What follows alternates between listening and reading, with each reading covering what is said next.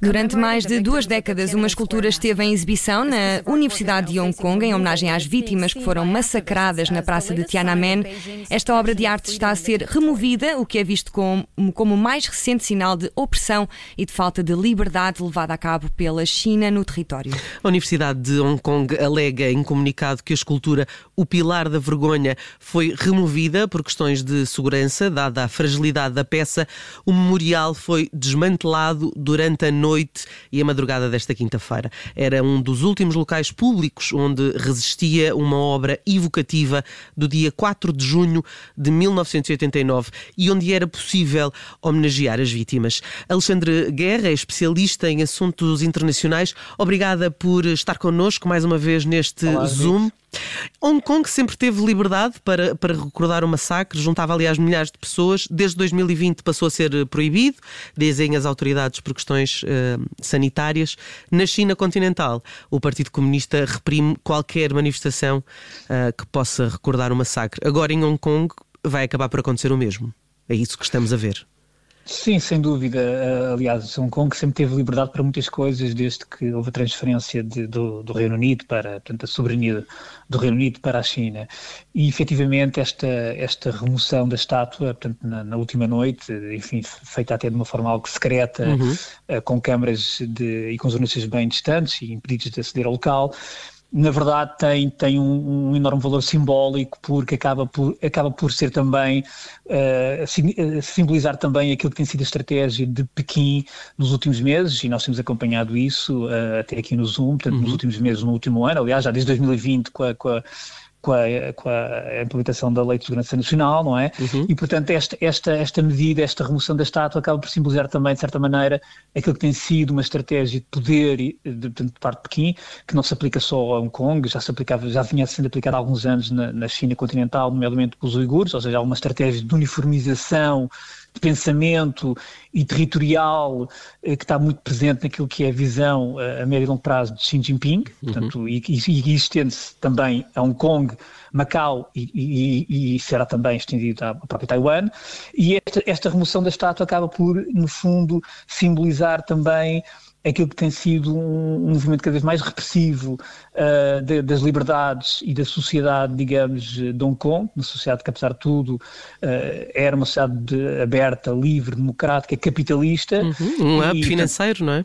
Sem dúvida, era o tal segundo sistema, portanto, era o tal. Era o tal um país, dois sistemas. Um país, uhum. Exatamente. E, portanto, Mas isto, forma... isto, é mais um, uma facada nesse princípio, não é? É, é, é, é, sem dúvida. Portanto, aqui o simbolismo está, desta, desta, desta remoção tem precisamente a ver com isso, porque no fundo é um processo que está, está, está, está, está em curso já há cerca de um ano e, e tal, portanto uh, não, não foi só a Lei de Segurança Nacional que foi datada em 2020, mas também houve uma reforma eleitoral já este ano, onde, onde vem ainda, digamos, uh, imprimir o, o, o, pendor de Pequim sobre aquilo que é o Conselho Legislativo, portanto a Assembleia de Hong Kong, não é? Portanto, onde basicamente os, os, os membros que estão assentados uh, são todos pró portanto, são todos patriotas, uhum. uh, o termo usado por Pequim, portanto, faz parte agora do léxico que é, que é utilizado no, em Hong Kong, e portanto são todos pró-Pequim, uh, pró-China, quer dizer, basta ver que as últimas eleições que, que decorreram há dias tiveram a participação mais baixa de sempre, portanto, e, e é preciso ver que em, em, 80, em 90 membros desse, desse Conselho Legislativo, 82 são pró, portanto, pró, pró, pró regime chinês, não é? E portanto há aqui um alinhamento claro com aquilo que são os interesses de Pequim, e isto tem também, está a colocar em causa também aquilo que é, e parece muito importante, aquilo que é o acordo de transferência que foi firmado, portanto, eh, por altura em 97, uhum. foi a transferência do Reino Unido para, para, para a China, e, e é estranho porque eh, esta, estas medidas que estão a ser aplicadas em Hong Kong também em Macau, e nós já falámos aqui em junho sobre isso, também em Macau, é preciso, é preciso ter isso em consideração, estão a colocar em causa os acordos firmados na altura entre, entre dois Estados, entre o Reino Unido e a China, e entre Portugal e China. E, e esses acordos... Acordos que, tinham, acordos que tinham 50 anos, não é? Portanto, Exatamente. Deveriam durar 50 anos. Exatamente, acordos que realmente previam uma autonomia, pelo menos bastante alargada, de 50 anos, eh, e, e, e eu eu próprio pensava que, que a China, na sua paciência, portanto. Uhum, chinês. Uh, chinês, exatamente. Portanto, iria, de facto, demorar mais tempo até, até, até começar, eventualmente, a, Uh, enfim, uh, alargar aquilo que seria a sua estratégia a estes, estes territórios, mas realmente a eleição, uh, a vinda de Xi Jinping ao poder, com, com, uma visão completamente diferente de alguns dos seus antecessores, acabou por acelerar estes processos.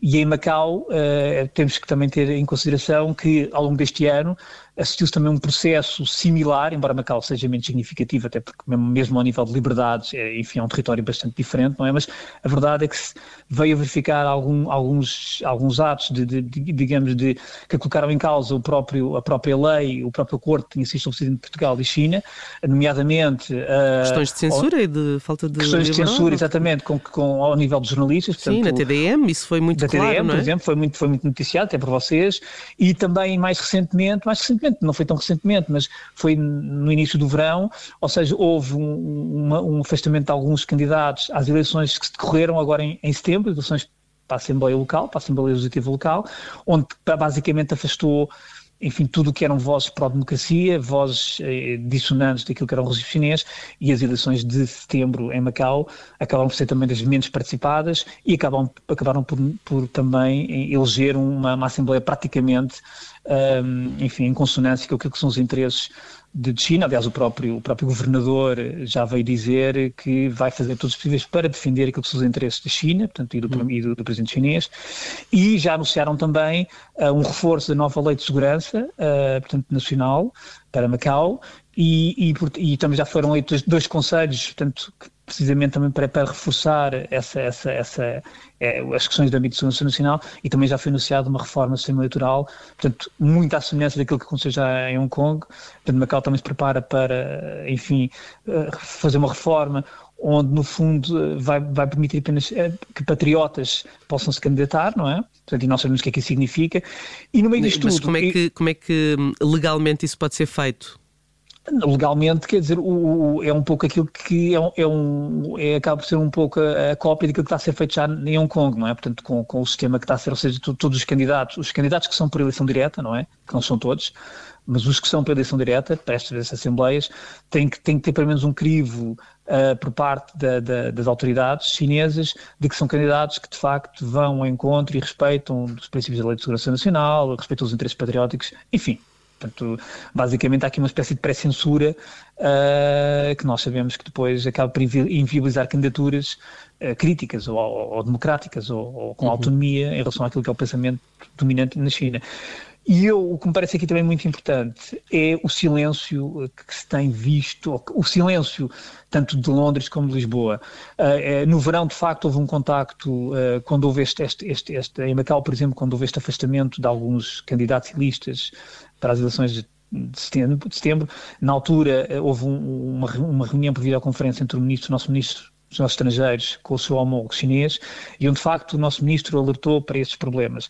Mas a verdade é que quer de Portugal, quer de, de, do Reino Unido, há um, há um silêncio bastante ensurdecedor, digamos assim, não é? Que, uhum. que, que, que mete perante aquilo que é o, a violação de tratados internacionais, porque é isso que estamos a falar quando foram feitos os acordos de soberania, e, e, e que uh, por parte de Lisboa ou de Londres não se, não se têm ouvido reações muito assertivas sobre esta matéria. É compreensível, provavelmente à luz daquilo que são os interesses enfim, de Estado e os interesses uh, de, Estados, mas uh, talvez não seja aceitável à luz daquilo que se está a passar, portanto, quer em Hong Kong, quer em Macau, e isso a mim tem-me causado também alguma estranheza, de facto, este silêncio, ou esta passividade, digamos assim, quer de Londres, quer de Lisboa, perante aquilo que são, que é a violação destes tratados internacionais, para todos os efeitos, não é? Portanto, dá um pouco a ideia de que, uh, tanto em Macau como em Hong Kong, estão deixados à sua própria sorte. Um pouco, um pouco isso, até porque há interesses enfim, por um lado, eh, nós sabemos que o Hong Kong, há muitas empresas a operarem em Hong Kong, portanto há muitos interesses em Hong Kong que não, que não, que não, ou seja, que, que importa manter, no caso britânico, no caso português, sabemos que Portugal é um país que, apesar de tudo, está muito exposto a algum investimento direto chinês, não é? Investimento estrangeiro direto chinês.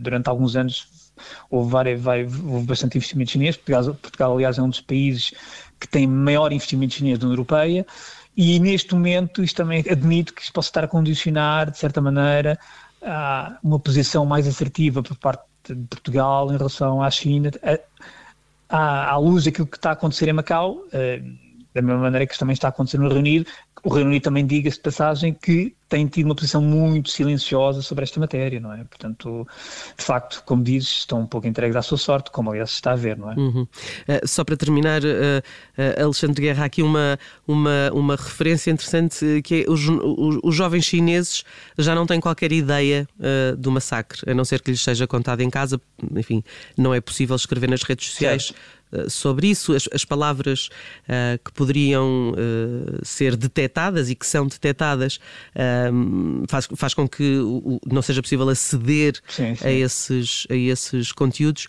Isto vai provocar, vai, vai fazer, enfim, vai fazer não nascer, mas nascer uma, uma geração um, que não tem qualquer referência de Tiananmen. de Tiananmen. Pois, sim, é, um, é, um, é, de facto é um perigo, porque obviamente que a China ainda tem alguma capacidade de controlar aquilo que é a informação interna, ao contrário de outras sociedades, enfim, nomeadamente as democráticas, como disse, é impossível. A China ainda tem essa capacidade de conseguir controlar a informação que circula e, de certa maneira, tentar silenciar e apagar da sua história alguns episódios, nomeadamente o episódio de Tiananmen. Eu não sei se será, se conseguir, se terá um sucesso pleno, uh, isso também dependerá da capacidade de que, que a própria juventude chinesa uh, e a própria, enfim, a sua própria capacidade de procurar informação sobre o seu passado, mas efetivamente há uma, há uma tentativa clara de apagar por parte das autoridades e por parte deste presidente Xi Jinping, uhum. por parte de apagar essa, essa história recente, essa história recente, sem dúvida, esse episódio de história recente, e, e é muito, enfim, depois reflete-se naquilo que é o conhecimento junto de, das gerações mais jovens, não é? Portanto, chineses, sobretudo chineses, que não, que não têm contacto com essa realidade, não é? Alexandre Guerra, um, especialista em assuntos internacionais, esteve connosco a um, ajudar-nos a perceber o que é que significa uh, retirar uma escultura uh, que homenageia as vítimas do massacre uh, na Praça de Tiananmen, retirá-la da Universidade de Hong Kong, enfim, e de um espaço que era por si só um dos poucos espaços públicos onde era possível evocar a memória das vítimas do dia 4 de junho de 1989. Obrigado, Alexandre, mais uma vez. Obrigado, Zito. Bom Natal. Feliz Natal.